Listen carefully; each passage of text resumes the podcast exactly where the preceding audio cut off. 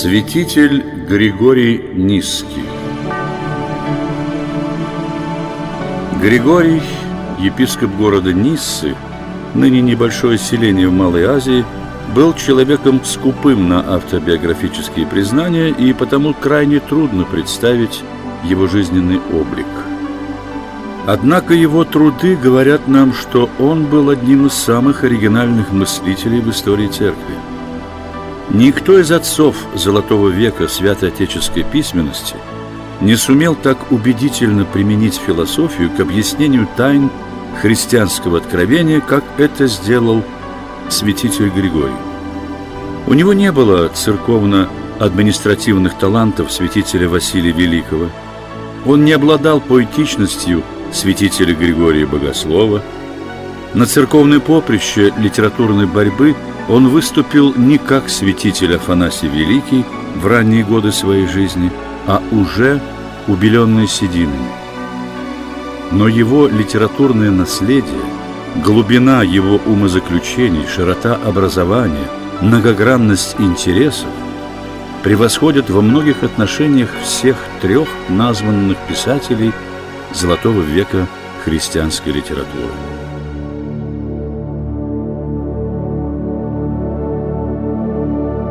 Родился святитель Григорий около 335 года.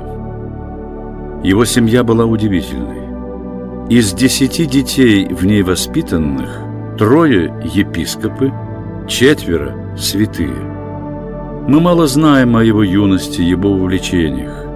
Известно, что он не выезжал из Каппадокии, был учеником Кесарийской школы, рано женился. Его супруга была широко образованной женщиной с удивительной духовной чуткостью. Григорий Богослов, близкий друг и тезка низкого епископа, писал ему в связи со смертью его жены в 385 году. В письме Богослов называет покойную подлинной святой и истинной супругой священнослужителя – Супружеская жизнь не стесняла духовного развития Григория. Их семья жила вдали от активной мирской деятельности.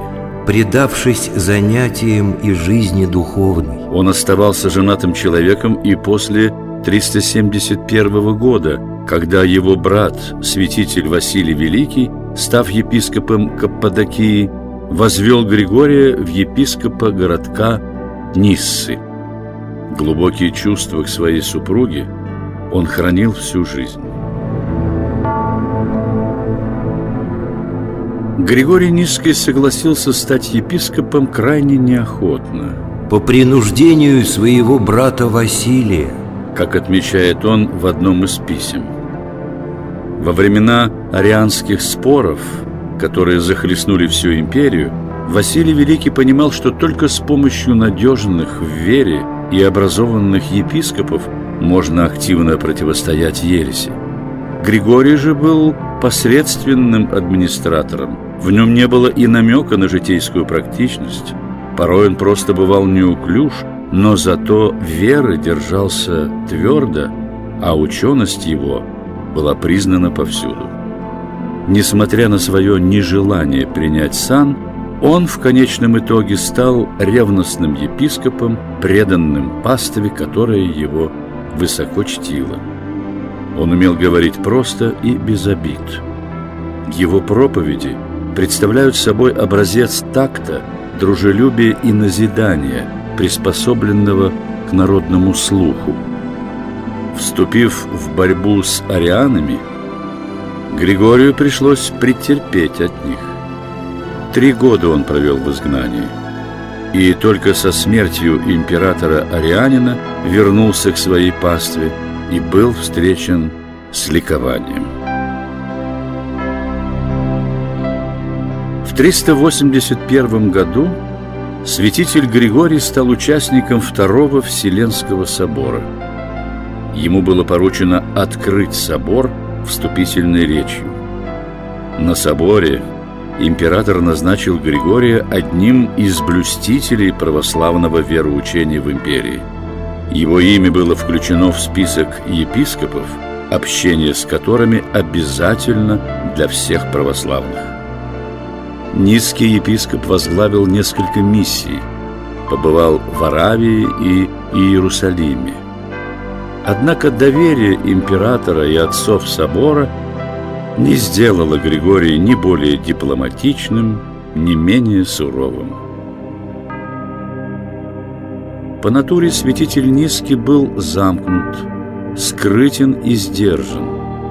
Обычно он не выдает своих чувств, но иной раз они прорываются. Столь умеренный в речах, в письмах он резок и язвителен.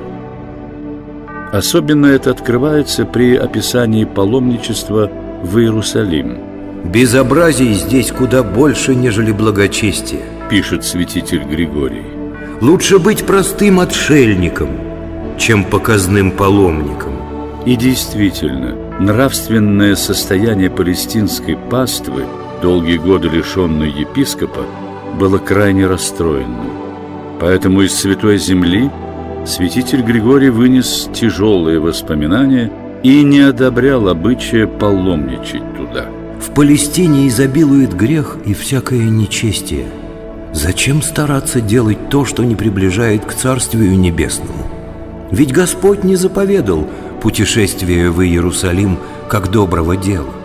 Если внутренний человек твой полон лукавых помыслов, то хотя бы ты и был на Голгофе, ты столь же далек от Христа, как и тот, кто не исповедовал и начало веры.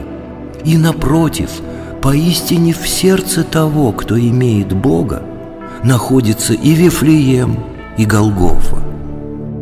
Святитель Григорий в значительной степени был затенен славою своего старшего брата Василия Великого и своего тезаименного друга Григория Богослова, к которым он навсегда сохранил особое почитание. По смерти Василия Григорий стал его наследником в богословии. Пока старший и знаменитый брат был жив, младший не дерзал браться за перо. И только после смерти первого – епископ Низкий начинает свою литературную деятельность. С этих пор ему предстояла первостепенная роль защитника православия. Он считал себя призванным продолжать дело умершего брата, взявшись прежде всего за его неоконченные труды. Святитель Григорий – один из тех людей, кто становится тем интереснее, чем ближе узнаешь их по написанным трудам. Последнее известие о жизни низкого епископа 394 год. В этом году он снова был на соборе в Константинополе по делам порученной ему миссии. Дальнейший след его совершенно теряется. Вероятно, вскоре он скончался. Те немногие отрывочные сведения, которые сохранились о последних годах его жизни, свидетельствуют о его высоком авторитете и влиянии в церкви. Современники видели в святителе Григории великого защитника чистоты православия от ариан и других вероотступников. Его называли «столпом православия» и «отцом отцов». Однако последующая история была несправедливо Григорию Низкому.